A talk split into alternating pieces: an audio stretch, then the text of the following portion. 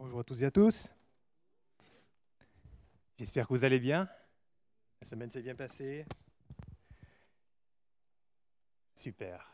Eh bien, aujourd'hui, nous allons partager pendant quelques instants quelques points de la parole de Dieu et nous allons parler aujourd'hui d'un récit de l'Ancien Testament. Et ce récit de l'Ancien Testament, c'est la conquête d'une ville, la conquête pendant la conquête de Canaan, il y a eu des villes qui ont été prises, et nous allons parler de la conquête d'une ville, c'est la ville de Haï, la ville d'Aï. Et cette ville, qui a été conquise, eh bien, sera pour nous aussi un, un prétexte pour parler de la parole de Dieu elle-même. Parce que cette parole, elle est merveilleuse. Parce que la parole de Dieu, en fait, elle est, elle est riche. C'est un diamant. Vous aimez les diamants? On aime tous ces diamants, hein. que ce soit pour la valeur, que ce soit pour la beauté. Et un diamant a des, a des caractéristiques, il a des particularités. Un diamant, ça a des facettes. Et on va voir aujourd'hui quelques facettes de ce diamant qui est la parole de Dieu. Alors avant toute chose, on va dire quelques mots de prière, si vous voulez bien. Seigneur, nous te bénissons. Seigneur, nous te rendons grâce parce que Seigneur, c'est par ta grâce que ce matin nous sommes là. Seigneur, nous ne sommes pas venus de nous-mêmes, mais c'est toi qui nous as eu, Seigneur, en bonté. C'est toi qui nous as eu en faveur et qui nous a fait la grâce d'être ici ce matin. Merci Seigneur pour ta bonté. Merci pour ta miséricorde. Merci pour la vie, pour le salut, pour l'immortalité que tu nous as donnée par ton serviteur Jésus-Christ. Merci Seigneur. Seigneur, nous avons besoin de toi et particulièrement j'ai besoin de toi. J'ai besoin de ton esprit, j'ai besoin de l'onction de ton esprit afin de partager ta parole à ton peuple, Seigneur. Au nom de Jésus-Christ, Amen. Alors, pour commencer, je vous propose une petite mise en situation euh, et un survol du récit, afin que nous puissions voir profiter euh, pleinement de tout ce qui s'est passé dans, euh, dans ce, récit de l'Écriture. Alors tout d'abord, Israël est sorti d'Égypte. Il a eu des pérégrinations pendant 40 ans dans le désert, conduit par Moïse. Et voilà que Moïse meurt et que Josué prend la tête du peuple. Et le peuple passe la frontière de Canaan et entre en Canaan, entre en terre promise pour s'emparer de l'héritage que Dieu lui a promis. Et voilà que immédiatement le premier combat se présente, la bataille de Jéricho. Et Jéricho est pris, la victoire est acquise, et maintenant, on est à la prochaine étape. Et la prochaine étape, c'est la ville d'Aï. Alors, des éclaireurs vont être envoyés pour savoir un petit peu comment était cette ville, quelle était la, la topologie, comment ça se passait, combien il fallait envoyer d'hommes. Et donc, Josué envoie des éclaireurs. Et donc, on va essayer de regarder euh, comment se présentait l'endroit. Alors, Haï a été retrouvé les archéologues ont un peu peiné, mais Haï a été retrouvé et les ruines ont été trouvées près de, attention, Kirbet el Makatir. Ouh, j'ai réussi du premier coup. Donc, euh, donc vous voyez, c'est sur la carte en rouge. C'est à l'ouest de Jéricho et un petit peu à l'est de Bethel. Et donc, à un kilomètre de, de, cette bourgade, de ce lieu, en fait, eh bien, on trouve les ruines d'Aï. Donc, suite à ça, eh bien, les éclaireurs reviennent et ils font à Josué le rapport de ce qu'ils ont vu. Et qu'est-ce qu'ils ont vu? Eh Ils ont vu une ville finalement qui était, somme toute, pas très importante. C'est une petite forteresse frontalière qui n'était pas trop défendue, qui n'avait pas trop d'hommes. Et donc, ils disent à Josué, pas de problème, pas la peine d'envoyer tout le peuple, on ne va pas fatiguer tout le monde, il suffit d'envoyer deux à trois mille hommes et l'affaire est dans le sac. Ceci dit, ceci fait, on envoie 2-3 000 hommes et la conquête d'Aï commence et c'est le drame parce que le peuple subit une défaite. Le peuple subit une défaite et il fuit devant les habitants de Haï et il perd une bonne trentaine de personnes. Et évidemment, après cette débâcle, le peuple est découragé. Et donc le peuple se tient devant Dieu. Alors on va regarder la hum, diapositive suivante. Voilà, il se tient devant Dieu et il demande à Dieu qu'est-ce qu'on va faire? Qu'est-ce qu'on va faire? Et Dieu parle, il dit OK, il y a eu un problème, je n'ai pas été avec vous, alors tu vas régler le problème. Et maintenant que le problème est réglé, eh bien, je vais te donner la stratégie et tu vas y aller. Et tu vas prendre la ville d'Aï. Dieu donne la stratégie, la ville d'Aï est prise et la victoire est acquise. Et quand on regarde en fait cette parole, on se dit, waouh, Dieu ne fait pas les choses comme nous. Parce que quand on regarde l'Écriture, le récit d'Aï nous interpelle. Pourquoi est-ce que ce récit nous interpelle? Parce qu'il est long. Il est long au regard de la petite ville, de la petite forteresse que pouvait être Aïe. Et quand je dis que Dieu ne fait pas les choses comme nous, ce n'est pas seulement dans le cadre de la prise d'Aïe. À Jéricho, Dieu ne n'a pas fait les choses comme on les aurait fait nous. Si vous voulez, je vous propose un petit exercice. On va se mettre un instant à la place de Josué. Vous voulez bien? Vous êtes Josué. Ça y est? Imaginez-vous un instant devant le peuple, devant les généraux, devant les chefs. Et là, vous leur dites, OK, on a la stratégie pour prendre Jéricho. On va faire le tour de la ville un premier jour, et un deuxième jour, et un troisième jour, jusqu'au septième jour. Et le septième jour, on va faire sept fois le tour de la ville, et on va donner un coup de trompette. Et je ne sais pas pour vous, est-ce que vous aurez aimé être à la place de Josué devant les généraux à ce moment-là? Moi, non. Moi, non. Mais en fait, ce n'est pas un épiphénomène. Parce que Dieu, dans l'Écriture, ne fait pas du tout les choses comme nous. Témoin le récit de la ville d'Aï. Dans l'Écriture, et on voit que Canaan était en fait un pays qui était dirigé par euh, des villes, des, des villes-États, des villes-royaumes. Et ces villes avaient des rois. Elles étaient plus ou moins grandes, elles étaient plus ou moins importantes. Et il y avait des villes princières, des villes qui étaient importantes, fortement armées, défendues, avec des murailles. Gabaon, par exemple, était l'une de ces villes, Gabaon qui est passée du côté d'Israël. Et parmi, en fait, ces villes, il y en avait une qui avait la prévalence sur toutes les autres. Il y en avait une qui dominait toutes les autres villes. C'était, en fait, ce qu'on aurait pu dire à cette époque la capitale de Canaan. Et cette ville, elle s'appelait Hatzor.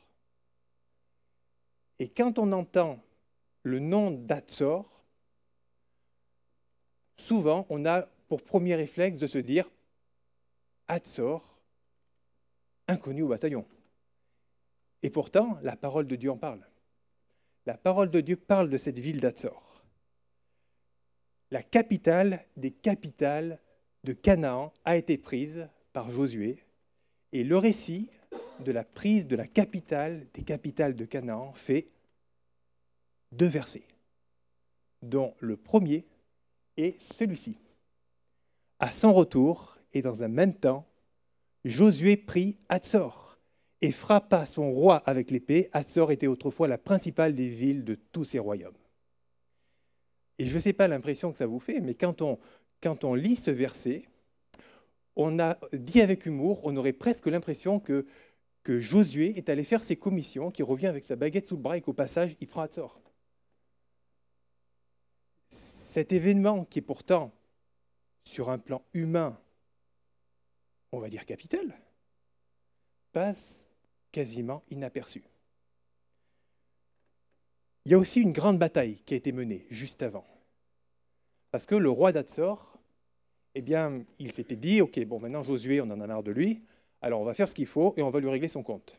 Donc le roi d'Atsor, qui s'appelait Jabin, va prendre euh, tous les rois, tous les rois du coin, il y en avait une bonne quinzaine, et donc, il les assemble, il assemble l'armée, et le texte nous dit, ils sortirent, eux, toute leur armée, avec eux, formant un peuple innombrable, c'est-à-dire, on a du mal à le compter, hein. comme le sable qui est sur le bord de la mer, ayant des chevaux et des chars en très grande quantité. Et diapo suivante, que se passe-t-il? Josué remporte cette bataille, peut-être la bataille la plus importante de Canaan. Josué, avec tous ces gens de guerre, arriva subitement sur eux, près des eaux de Mérom. Ils se, précipitèrent au milieu d'eux. L'Éternel les livra entre les mains d'Israël Ils les bâtirent sans en laisser échapper aucun. Est-ce que quelque chose nous interpelle? La, plus grande, enfin, l'une des plus grandes batailles de Canaan, on va dire. On aurait pu s'attendre à un récit un peu plus, on va dire, conséquent. Et c'est là que le Saint-Esprit nous étonne, en fait. Et on pourrait se dire, mais Seigneur, je ne comprends pas. Je ne comprends pas, Seigneur, ce que tu fais. Je ne comprends pas pourquoi tu fais les choses comme ça. Pourquoi tant de batailles si importantes, tant de, villes si importantes ont été prises, parce que si un historien avait dû prendre sa plume et, écrire le récit de la prise de Canaan, certainement qu'il n'aurait pas écrit comme cela et restitué dans la Bible. Comment, Seigneur, nous fais-tu un récit comme ça et nous livres-tu dans les Écritures le récit d'un petit bled qui avait quelques murailles mais sans importance, avec, pas beaucoup de soldats qui le défendaient et des villes comme Hatzor, deux versets. Seigneur, je ne comprends pas. Alors nous allons aller un petit peu à la diapo suivante.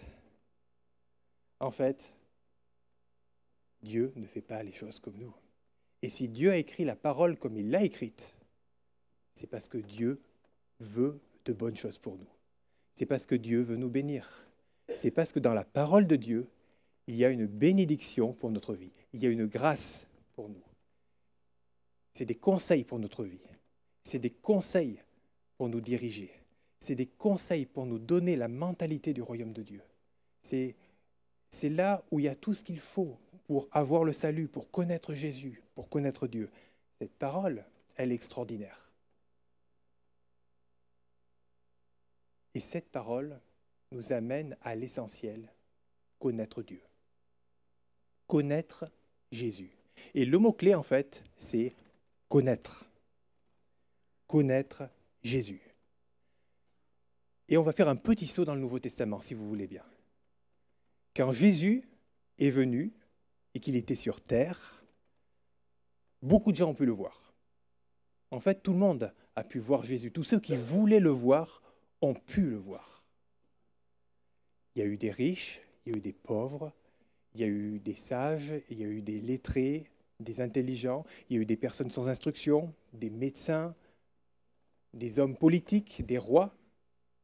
Tous ont vu Jésus.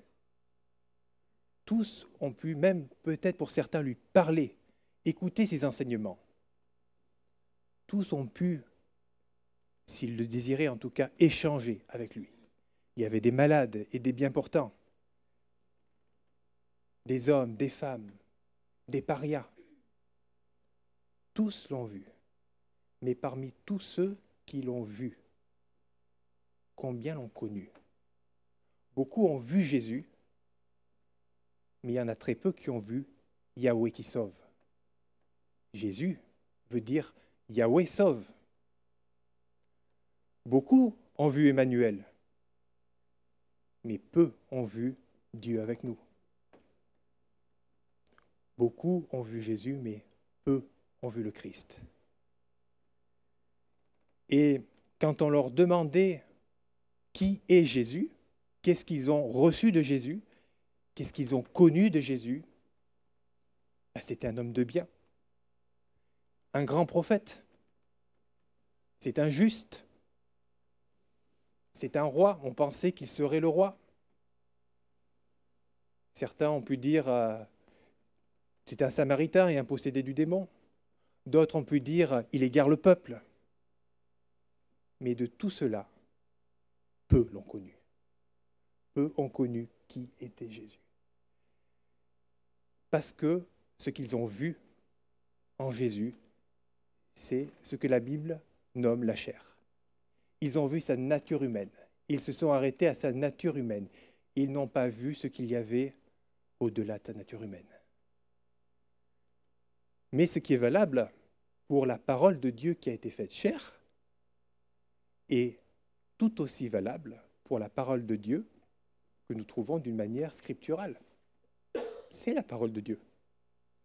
Et de la même manière que, les paroles de Jésus sont vie et esprit, cette parole que nous trouvons écrite est vie et esprit. Et quand nous allons un petit peu plus loin, l'apôtre Paul nous parle et nous donne des indications en ce qui concerne cette parole. Paul nous dit ceci. Jusqu'à ce jour, le même voile demeure quand ils font la lecture de l'Ancien Testament. Alors de quel voile s'agit-il? Il s'agissait en fait de Moïse, du voile que mettait Moïse sur son visage. Parce que quand Moïse entrait dans la tente de la rencontre et qu'il se mettait à parler avec Dieu, et qu'il ressortait son visage rayonné. Et évidemment, du point de vue humain, ça faisait quand même bizarre.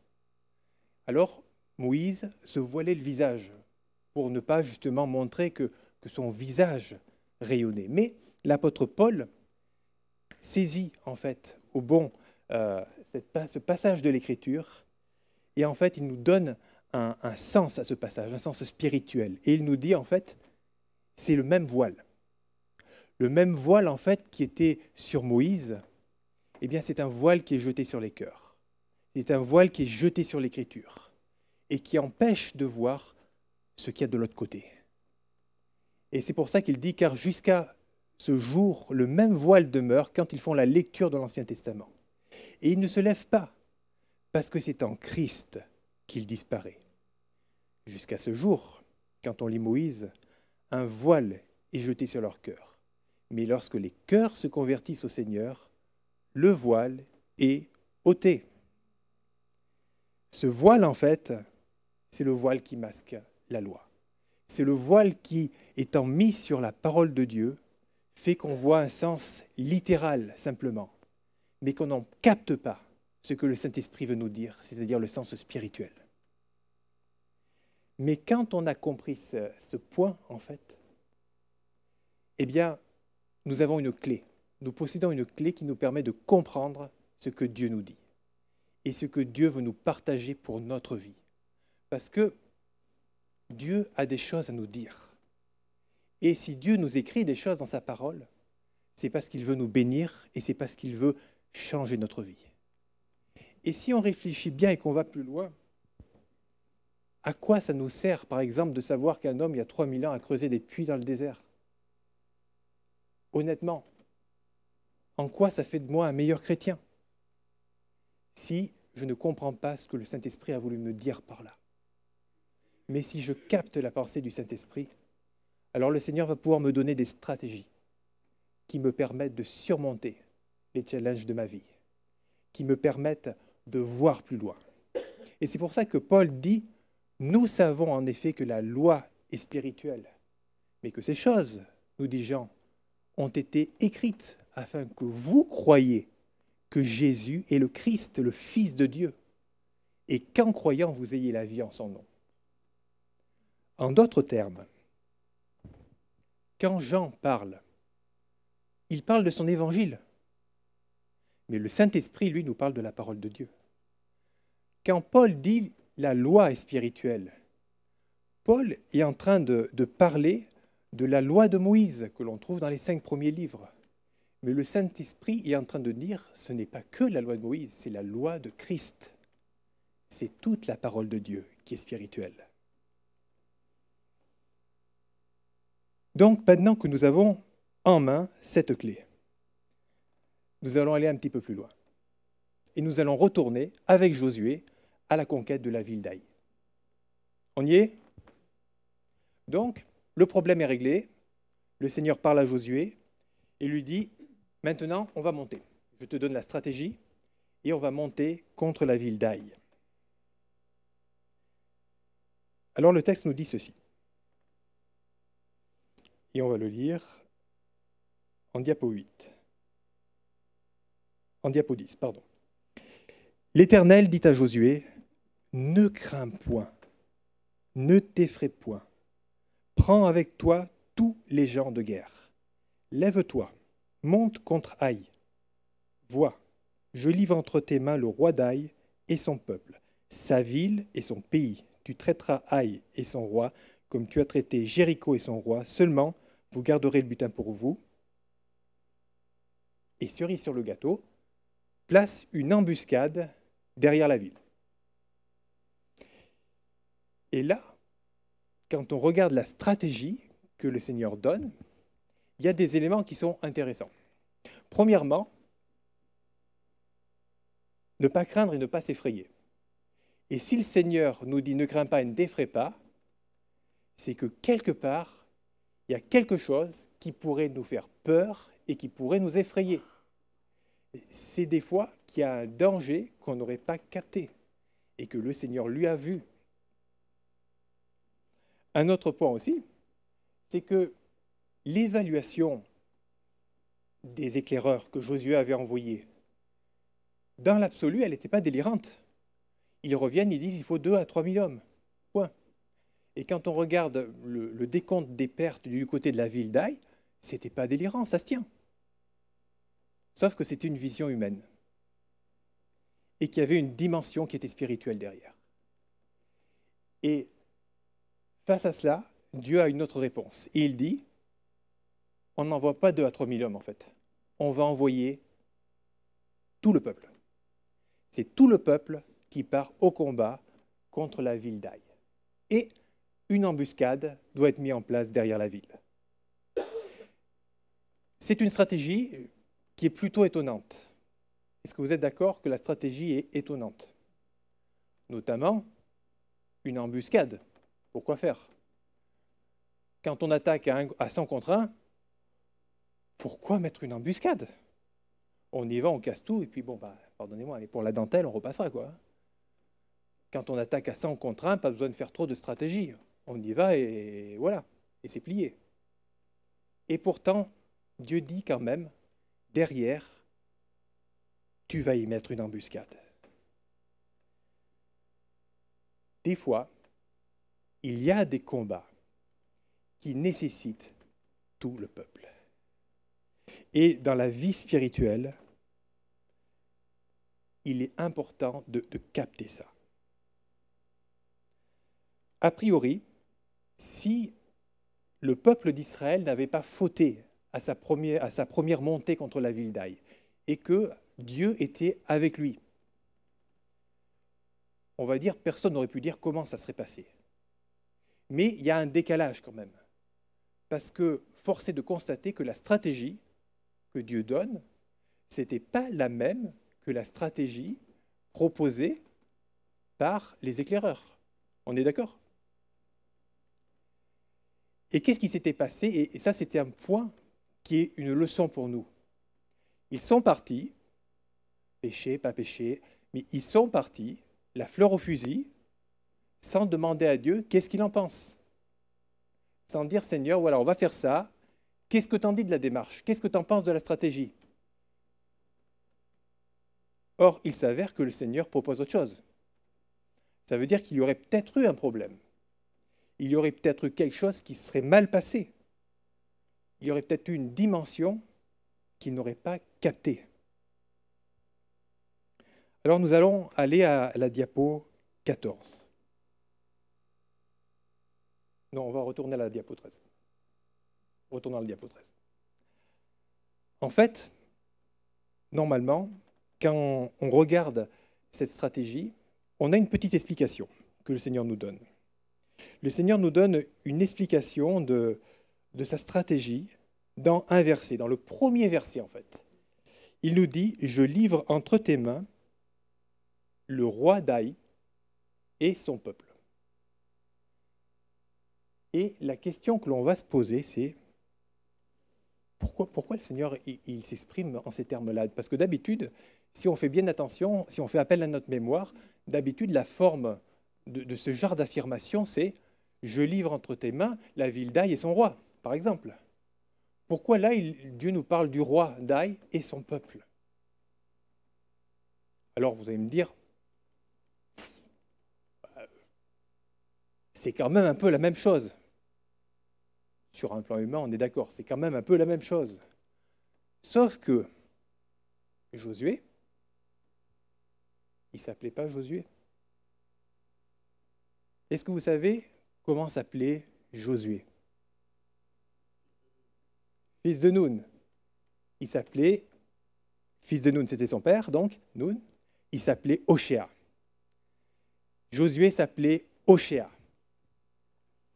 Et alors qu'il part avec les espions 40 ans plus tôt pour explorer Canaan, voilà que Moïse, en fait, l'appelle et lui dit Oshéa, je vais te donner un autre nom. Tu t'appelleras plus Oshéa à partir de maintenant. Tu t'appelleras Jésus. Parce que Josué, il ne s'appelait pas Josué, il s'appelait Jésus. Et alors c'est vrai que les noms ont été changés. Mais en réalité, le titre du livre de Josué, c'est Jésus. Et du coup, ça change toute la perspective du texte. Parce que si on met le texte en perspective, alors on retrouve avec quelque chose qui nous dit, eh bien, c'est le Père qui dit à Jésus, vois, je livre entre tes mains un certain roi et son royaume. Va et anéantis ce roi.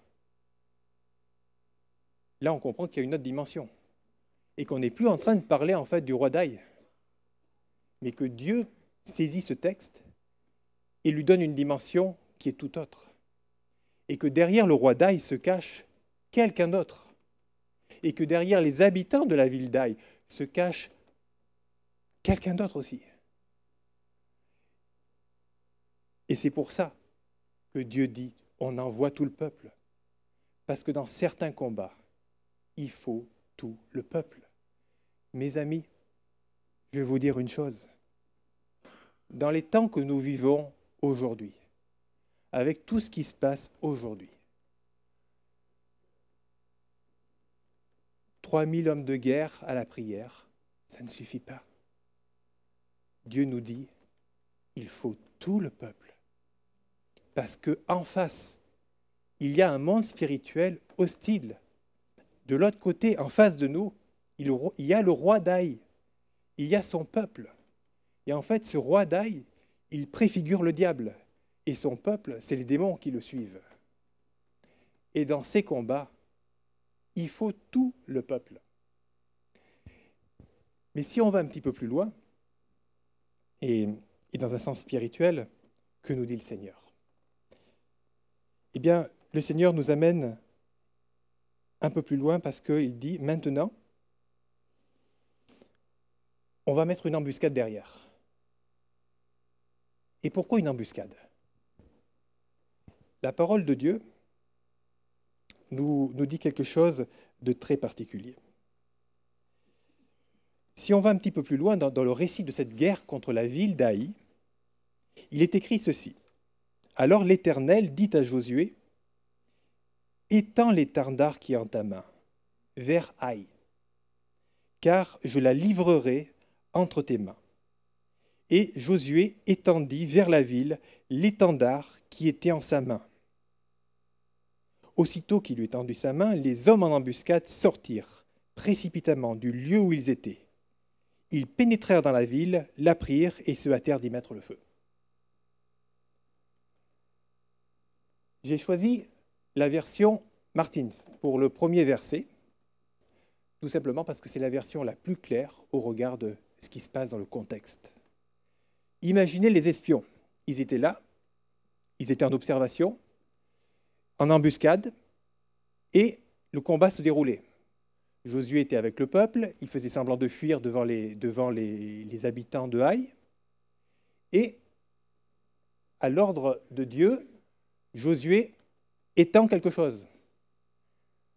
Vous imaginez que ce qu'il étend, ça doit être visible. À l'époque, on n'avait pas des jumelles. Et donc, Josué faisait ce qu'on faisait à l'époque, ce, que les, chefs militaires faisaient à l'époque. Ils avaient un étendard. Ils avaient une espèce de drapeau qu'il étendait pour commander en fait les armées. Et au moment où Josué étend l'étendard, ce peuple que personne n'attendait sort précipitamment et frappe l'ennemi à revers. Pourquoi Dieu sépare-t-il le peuple en deux? Pourquoi un peuple est visible et l'autre est caché? Et pourquoi doit-il attendre et puis sortir et frapper l'ennemi à revers? Eh bien, on va trouver la réponse de ce passage dans les écrits du prophète Ésaïe. Ésaïe nous dit ceci. Avant d'éprouver les douleurs, elle a enfanté. Avant que les souffrances lui vinssent, elle a donné un fils. Qui a jamais entendu pareille chose? Qui a jamais vu rien de semblable? Un pays peut-il naître en un jour? Une nation est-elle enfantée d'un seul coup? À peine en travail, Sion a enfanté ses fils. Et la question qu'on peut se poser, c'est quel rapport? Quel rapport?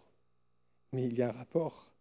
C'est que ce texte est souvent, euh, l'accomplissement de cette prophétie, nous l'attribuons à la naissance de, l'État d'Israël en, en 48. Sauf que une prophétie de l'Écriture peut s'accomplir plusieurs fois. Et le premier accomplissement de cette Écriture, ça s'est produit au moment où Jésus s'est endormi à la croix. Au moment où, percé par la lance du soldat, il s'endort dans le sommeil de la mort, un peu comme Adam s'endort. Et comme Dieu sort Ève du côté d'Adam, du côté de Jésus, Dieu va sortir l'Église, son épouse. Et ce peuple que personne n'attendait, parce que qui attendait le salut des nations à cette époque? Eh bien ce peuple qui va sortir et qui va frapper l'ennemi à revers, c'est l'Église il préfigure l'Église. Mes amis, quand l'Église et Israël, à la fin du combat, se réunissent et encerclent le peuple des démons et y mettent fin, eh bien la victoire est acquise.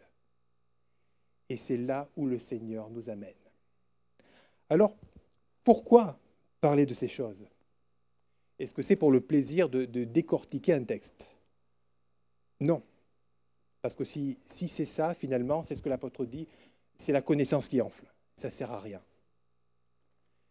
Mais ce qu'il faut comprendre, c'est que cette parole de l'Écriture, ce n'est pas un épiphénomène. Jésus, comme l'a dit notre frère Pierre, est caché partout dans les Écritures. Et le thème des Écritures, c'est Jésus. C'est Jésus qui est le thème de la parole de Dieu. Et si la Bible, en fait, était un entonnoir et que toutes les paroles de la Bible tournaient vers le centre et gravitaient vers le centre, ce centre, ça serait Jésus. Ces choses ont été écrites afin que vous croyiez que Jésus est le Christ, le Fils de Dieu. Ce passage de l'Écriture, ce n'est pas un épiphénomène. Toute la Bible est faite comme ça. En fait, la Bible, c'est un trésor caché. Il y a un trésor dans le champ. Et c'est à nous de le trouver. Et le Seigneur veut faire de nous des chercheurs, des chercheurs de sa parole. Parce qu'à l'intérieur, il y a un trésor caché. Et ce trésor, c'est la réussite de notre vie. Parce que ce que Dieu veut pour nous, c'est une vie réussie. Ce que Dieu veut pour nous, c'est de, nous donner la stratégie qui va nous permettre de réussir les challenges de notre vie. C'est de nous donner les éléments qui sont nécessaires afin de prendre en maturité, de prendre en épaisseur et de construire avec lui son royaume et d'obtenir les récompenses qu'il veut nous donner. Parce que Dieu veut pas seulement nous sauver, mes amis. Dieu veut nous récompenser aussi. Et Dieu veut nous donner les récompenses qu'il a réservées pour nous. Et elles sont grandes, ces récompenses. Elles sont glorieuses, ces récompenses. Souvent, ça m'a toujours un peu amusé, on raconte aux enfants un, truc d'une hypocrisie. On leur dit, il faut que tu travailles bien à l'école, parce qu'après, plus tard, tu auras un bon travail.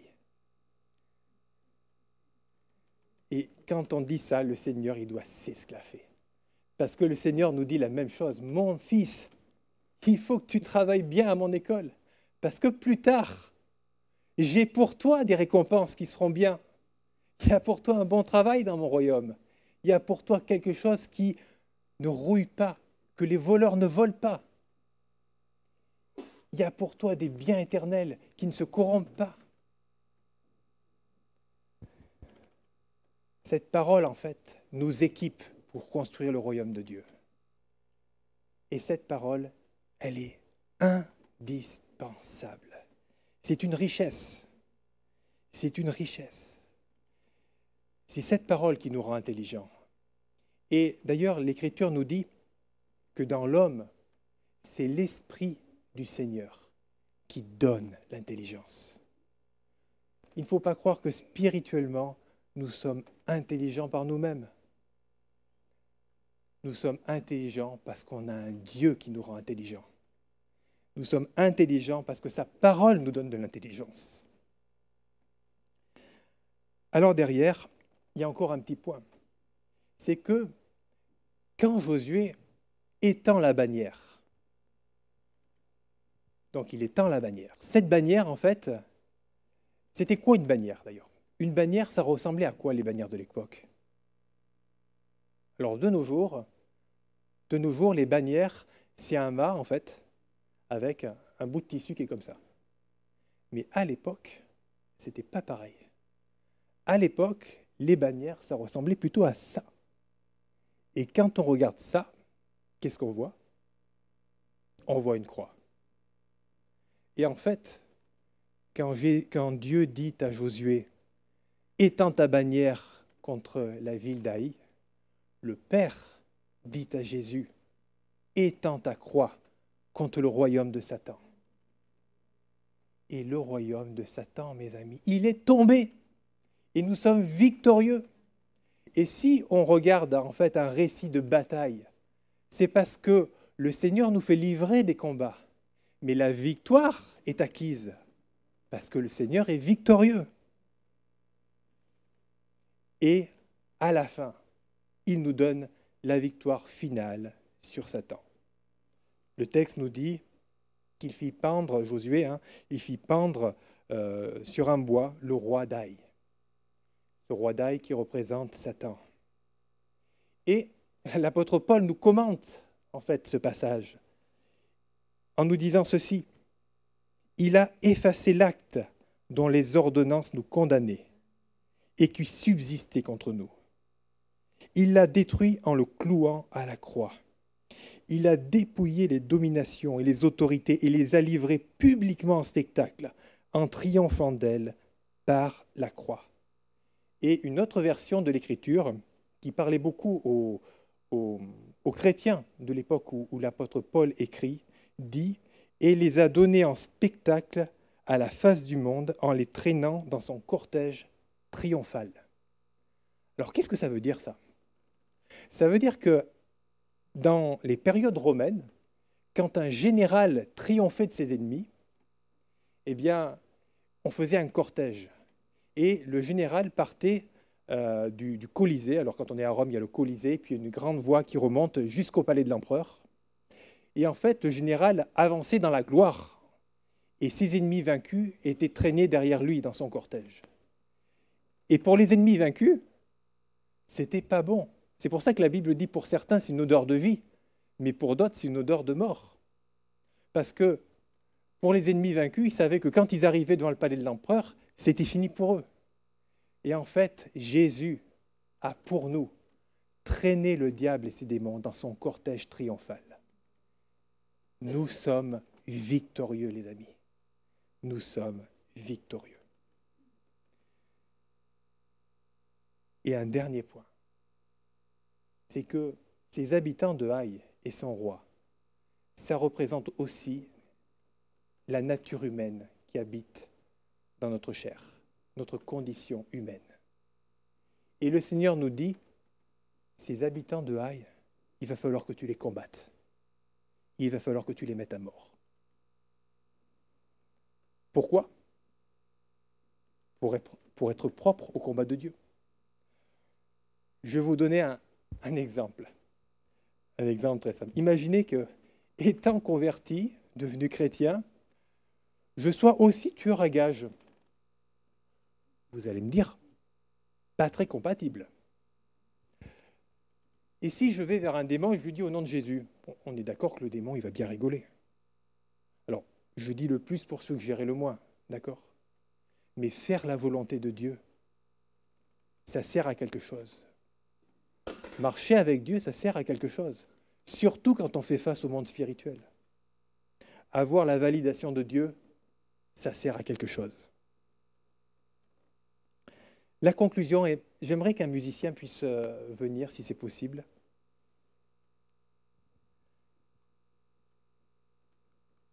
On va conclure avec euh, cette pensée. C'est que la parole de Dieu, c'est un peu comme un régime alimentaire. Un régime alimentaire, il doit être équilibré. Sinon, on a des carences et on tombe malade. Si je ne mange que des carottes, je vais être super sympa, à ce qui paraît. Mais par contre, je vais être super carencé. De la même manière, si dans ma vie je n'ai que la prière, il va me manquer quelque chose. Je vais être carencé. Si je n'ai que la connaissance et la parole de Dieu, là aussi ça ne va pas aller. Je vais être carencé. Si je n'ai que la recherche des manifestations spirituelles, ben, je risque d'être un peu bizarre. Comme dirait ma femme, je risque d'être un peu coucou les petits oiseaux. Mais, faut comprendre, c'est que le divin diététicien a prévu pour nous un régime complet. On a besoin de la parole, on a besoin de la prière, on a besoin du Saint-Esprit. S'il manque quelque chose, on est carencé, on est déséquilibré. Et j'aimerais prier pour qu'aujourd'hui, il ne nous manque rien. Parce que la Bible nous dit que Dieu a pourvu à tout nous donner. Seigneur Dieu, merci pour ta parole. Elle est tellement précieuse. Elle est tellement belle. Elle est tellement grande. C'est un diamant. C'est une pierre de valeur avec tellement de facettes. Et nous voulons être remplis de cette parole, Seigneur. Parce que ta parole est esprit et vie. Et d'un certain point de vue, d'un certain point de vue d'ailleurs, si on en est rempli, on est aussi rempli de l'Esprit de Dieu. Mais nous te demandons en plus de ça le baptême de ton, Saint-Esprit, Seigneur. Parce que sans la vie de l'Esprit, nous ne pouvons pas aller loin. Nous te demandons aussi ta grâce dans la prière, Seigneur. Et pour chacun d'entre nous, nous te demandons la capacité de nous rendre épais, de nous donner de la substance, Seigneur, pour comprendre ta parole, pour être efficace, pour être puissant, parce que tu as ordonné que nous soyons puissants. Alors nous voulons être puissants, Seigneur, et nous voulons mettre en place les actions pour être puissants comme tu nous l'as commandé, Seigneur. Je te prie, Seigneur, aujourd'hui pour tous ceux qui se sont découragés et qui peut-être ont posé ce diamant, qu'ils puissent le prendre de nouveau, en voir les facettes, en voir l'éclat, en voir la brillance, Seigneur. Je te prie aussi pour tous ceux qui veulent aller plus loin, Seigneur. Par ton esprit, par la grâce de ton esprit, Seigneur, amène-les plus loin, Seigneur. Parce que c'est toi qui révèles les mystères cachés, Seigneur. Nous te prions pour que cette parole porte du fruit. Un grain cent, un grain cinquante, un grain dix. Seigneur, nous te prions que ta parole porte du fruit en nous. Béni soit ton nom, Seigneur. Loué sois-tu, Père, dans le nom de Jésus. Amen. Amen. Eh bien, merci à toutes et à tous. Nous arrivons maintenant à la fin de, de ce moment de culte. Mais avant de nous séparer, il y a encore quelques annonces. Alors, la première annonce, c'est la réunion de prière mardi 19h30. Nous allons continuer de prier pour, euh, bah, pour l'actualité et on est d'accord, il y a bien besoin de prier. Mais le Seigneur est là et il tient entre ses mains notre vie. Donc on va continuer de prier pour l'Ukraine, on va prier pour, pour les hommes politiques et ses dirigeants, parce que c'est ce que le Seigneur nous dit, prier pour les autorités. Et puis, euh, notre frère Pierre est en déplacement. Il est en déplacement et donc priez pour lui. Il est en, Côte d'Ivoire. Et euh, que le Seigneur le bénisse dans tout ce qu'il fait là-bas, que le Seigneur vraiment se serve de lui, qu'il soit une source de bénédiction pour tous ceux qu'il rencontrera. Priez pour lui et priez pour son retour, pour que son retour se passe bien. Amen. Je vous souhaite un bon dimanche, que Dieu soit avec vous. À bientôt.